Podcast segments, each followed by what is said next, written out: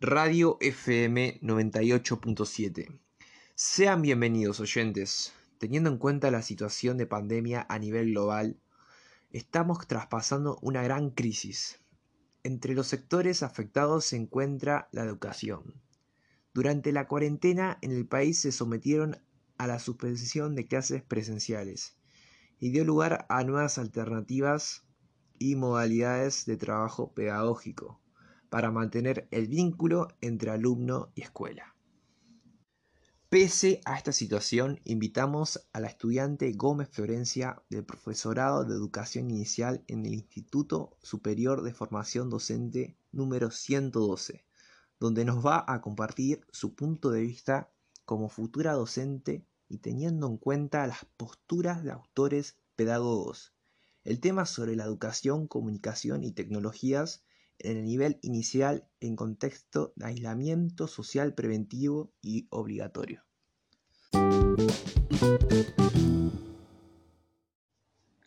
Buen día.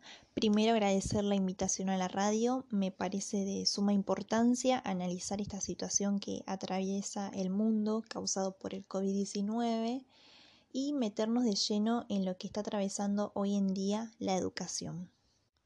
Por un lado, el aislamiento social preventivo y obligatorio modificó los hábitos y las conductas de la ciudadanía.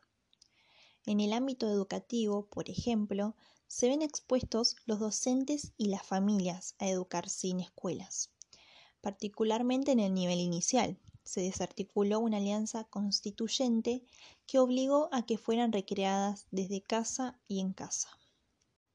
Quiero centrarme en lo que es las redes sociales, el Internet, la televisión, que en tiempos no pandémicos compiten con la escuela por la atención de los chicos, la curiosidad, que hoy en día son aliados claves. Pero a su vez no quiero perder el foco en que la virtualidad expuso las condiciones materiales en que se transita la cuarentena. En nuestro país, más de la mitad de los chicos conforman familias con carencias materiales persistentes. La incertidumbre e inestabilidad laboral atraviesa la gran mayoría de las familias de la comunidad educativa. En este marco se instala la imperiosa necesidad de garantizar el derecho a la alfabetización digital, para lo cual es fundamental la universalización de Internet.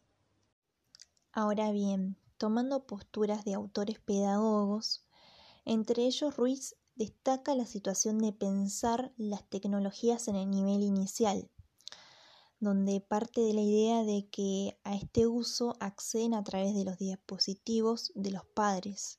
Los padres son los que hacen ese eh, primer acercamiento y luego los niños reconocen las herramientas por el logo, los colores, las letras, donde ahí se plantea esta idea de prueba y error como descubrimiento, eh, exploración. Desde mi punto de vista, las tecnologías están presentes en todos los aspectos. Entonces, eh, para mí es de suma importancia que estén presentes también en la enseñanza. En este caso, las TIC en el nivel inicial requiere repensar la práctica docente con el aprendizaje del estudiante en el centro y en función de eso diseñar la acción docente, sin intentar reproducir la experiencia de la modalidad presencial. Y para abordar las TIC en el nivel inicial, es necesario pensarlas en contexto, donde deben ser funcionales a la tarea como docente y además pertinente eh, a la edad de los niños.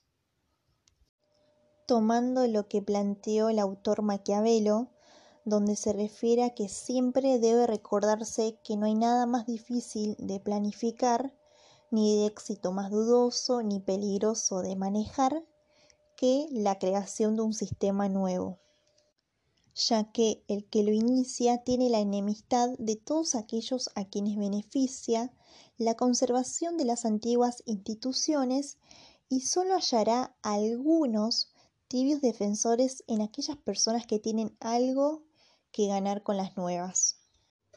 Y para finalizar, quiero destacar esta idea que me parece de suma importancia, donde las TIC son herramientas que facilitan el aprendizaje y el desarrollo de habilidades cognitivas cuando están bien orientadas por un mediador.